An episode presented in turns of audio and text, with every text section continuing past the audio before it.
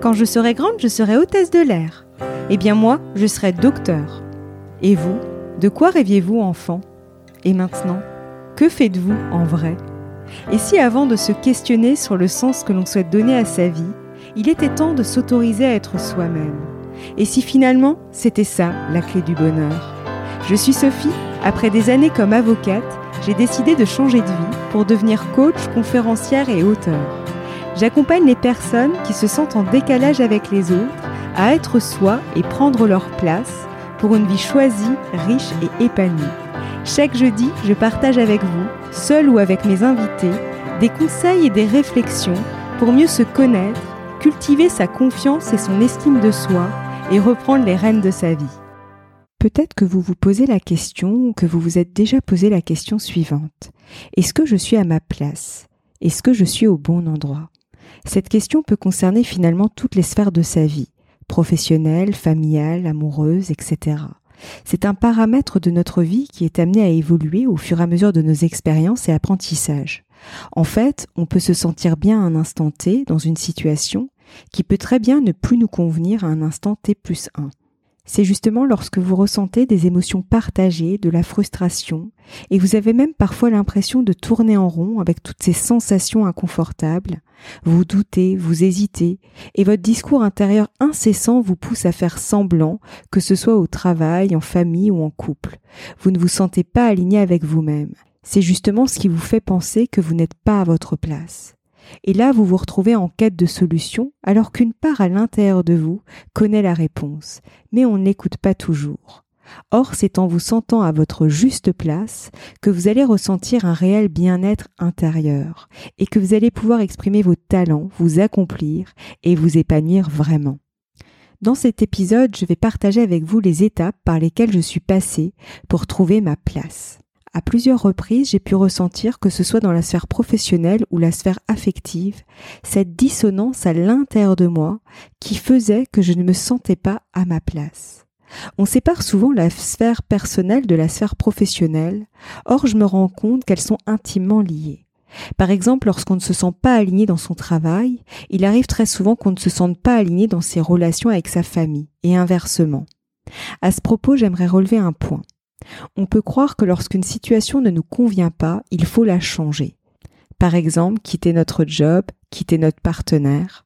Parfois c'est nécessaire parce que ce job ou ce partenaire ne nous correspond pas ou ne nous correspond plus, mais parfois c'est simplement notre posture qui est à revoir.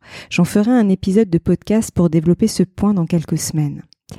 Alors pour revenir à cette notion de place que l'on occupe dans son travail, dans sa famille, en couple, le premier indicateur est cette dissonance que l'on peut ressentir à l'intérieur de soi. C'est notamment le cas lorsqu'on fait les choses à contre-cœur. On se sent obligé de dire, de faire telle chose, alors que si on s'écoutait vraiment, on dirait ou on ferait autre chose.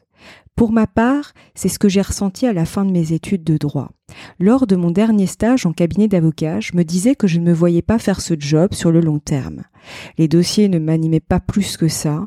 En plus, je culpabilisais de ne pas avoir l'impression de défendre des causes, comme certains de mes collègues qui étaient très impliqués dans leurs dossiers.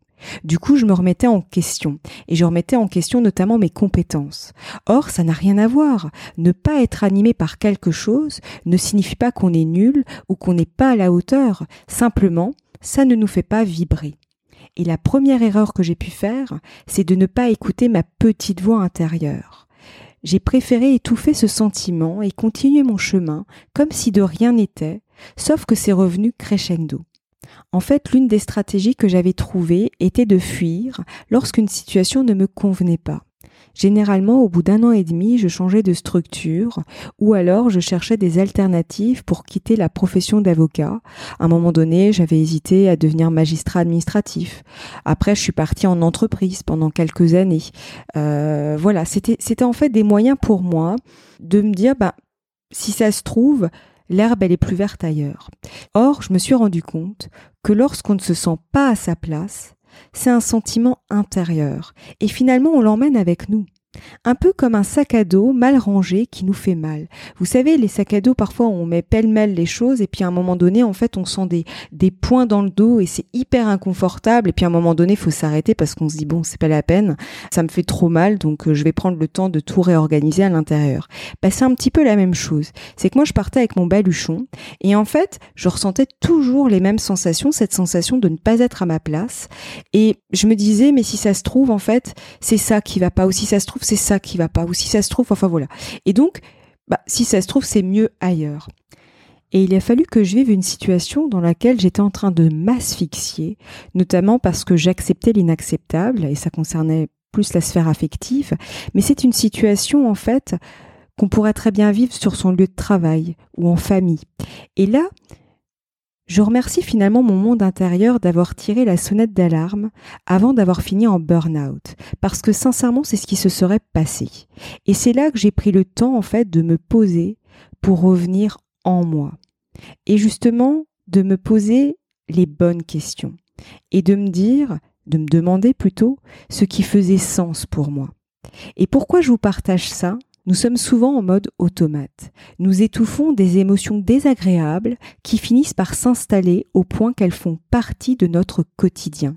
Et c'est justement l'accumulation qui peut pousser au burn-out. C'est notre corps qui, à un moment donné, va nous dire stop.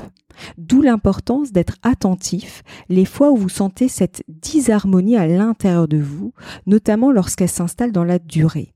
C'est souvent là que l'on peut se dire qu'on ne se sent pas à sa place et qu'on peut avoir des interrogations du type quelle est ma mission de vie? Pourquoi je me lève le matin?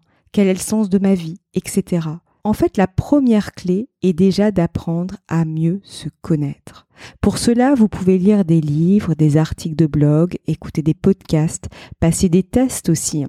De toute façon, c'est le travail d'une vie mais il me semble important d'aller à sa rencontre pour découvrir les différentes parts à l'intérieur de nous.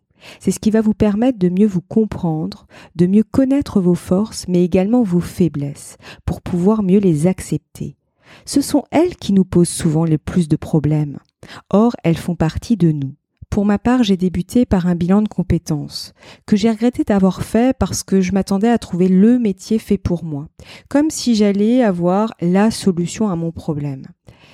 Par contre, ce bilan de compétences m'a permis de découvrir mon profil multipotentiel et justement de comprendre qu'il était vraiment important d'avoir plusieurs activités pour éviter l'ennui et permettre de diversifier mon quotidien.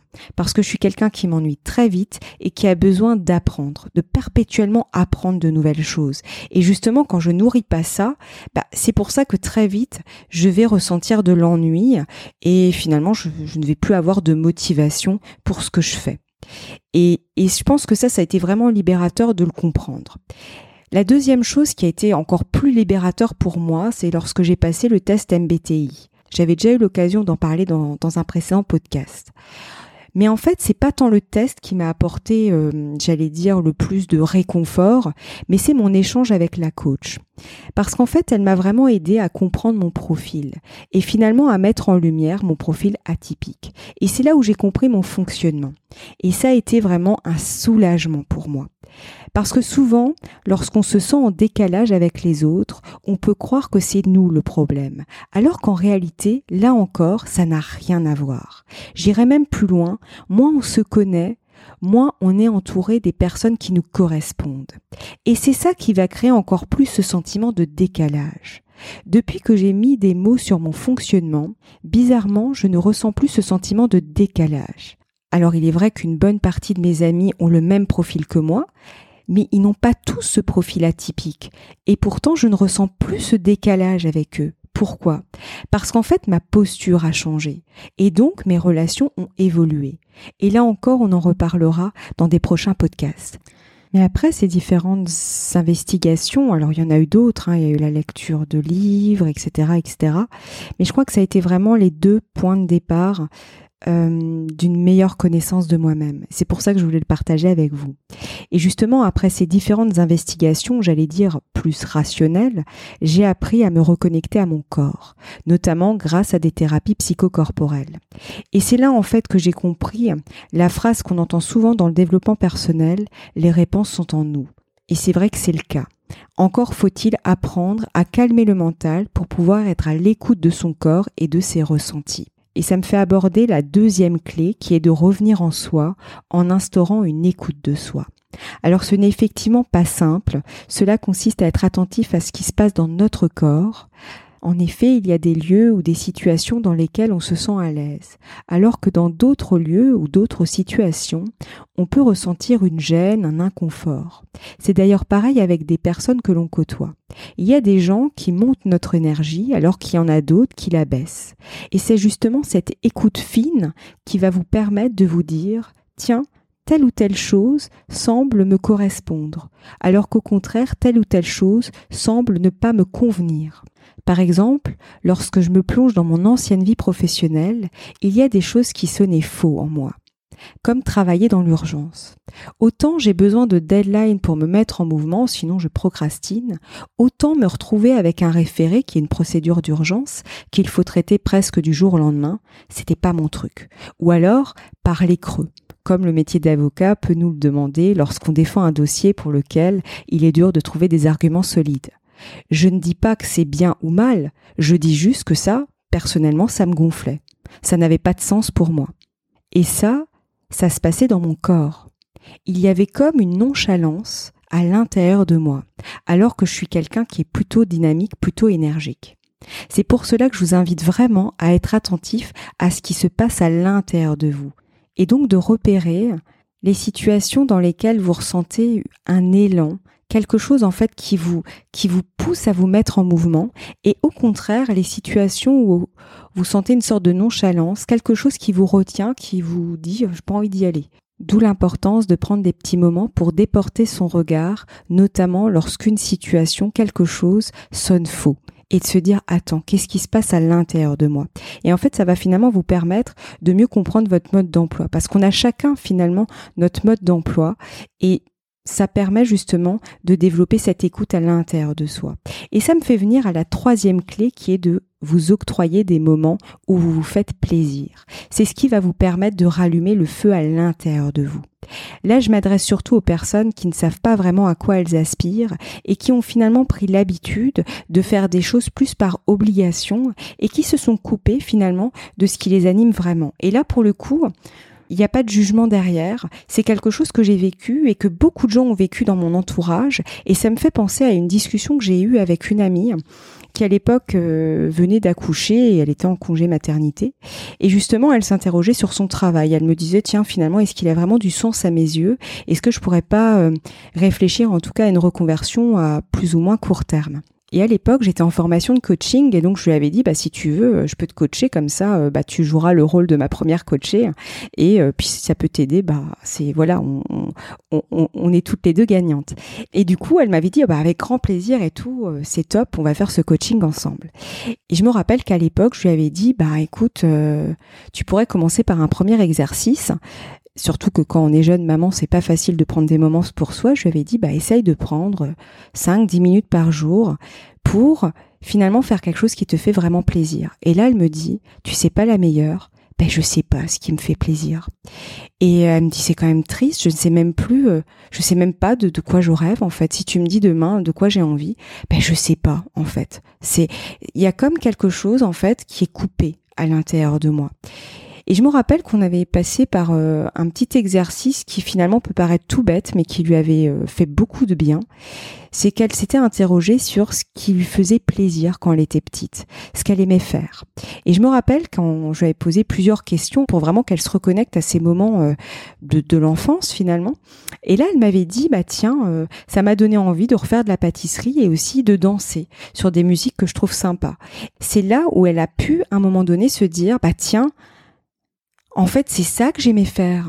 En fait, ça, ça m'a toujours animé et ça me fait penser quand j'avais 20 ans et quand j'avais, quand j'avais 25 et quand j'avais 30 ans. Bon, ça nous rajeunit pas, mais voilà. Et du coup, elle me disait, mais tiens, en fait, bah, grâce à ce petit exercice, j'ai pu faire des liens, en fait, sur des choses finalement qui montent mon énergie et qui finalement me font du bien.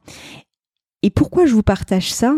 C'est parce qu'en fait, moi, je m'en suis aussi rendu compte, c'est que souvent, quand on est dans euh, on a tendance à faire passer les autres avant soi, à pas se prioriser, ben on perd l'habitude de faire des choses pour soi. Et on perd l'habitude de faire des choses qui nous font plaisir. Et d'ailleurs, si vous avez parfois tendance à culpabiliser quand vous vous octroyez des moments pour vous, je vous invite à écouter l'épisode 56, Penser à soi avant de penser aux autres sans culpabiliser, je mettrai le lien sous cet épisode.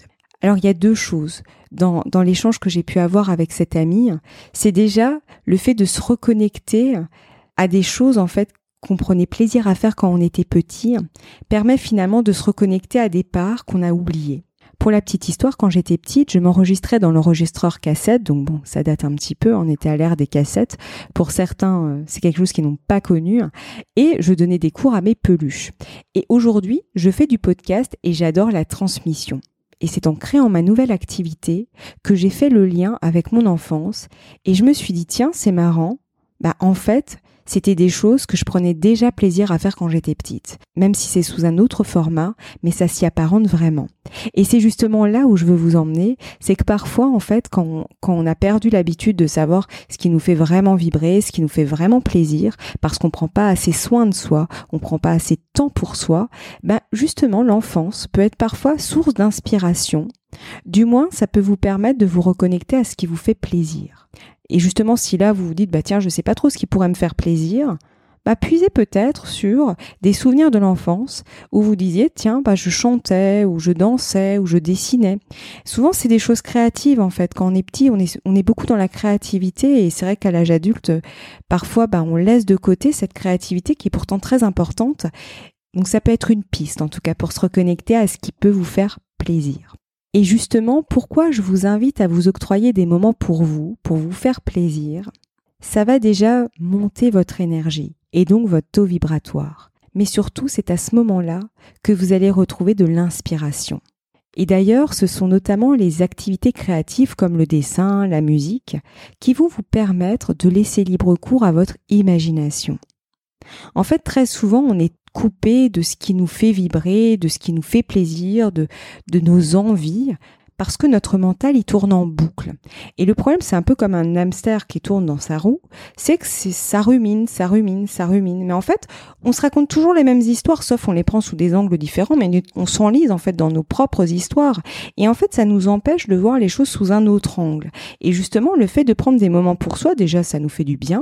Et en plus, ça permet à un moment donné, j'allais dire, d'occuper son mental à autre chose et de faire en sorte qu'il se divertisse. En fait, qui change de disque. Et c'est là où, à un moment donné, il y a des nouvelles choses qui vont arriver à notre esprit. Et si vous voulez aller encore plus loin, dans ces moments-là, vous pouvez vous demander, mais en fait, de quoi j'ai vraiment envie? Comment j'imagine ma vie si tout était possible? Et là, attrapez au vol toutes les idées qui émergent, sans filtre. C'est un exercice qui marche plutôt bien parce que déjà vous laissez libre cours à votre imagination et si vous regardez, Parfois, vous pouvez prendre une ou deux idées au vol, et là, tout de suite, vous allez repérer la petite phrase qui vous dit Non, mais attends, faut pas rêver, hein. Non, mais attends, n'importe quoi.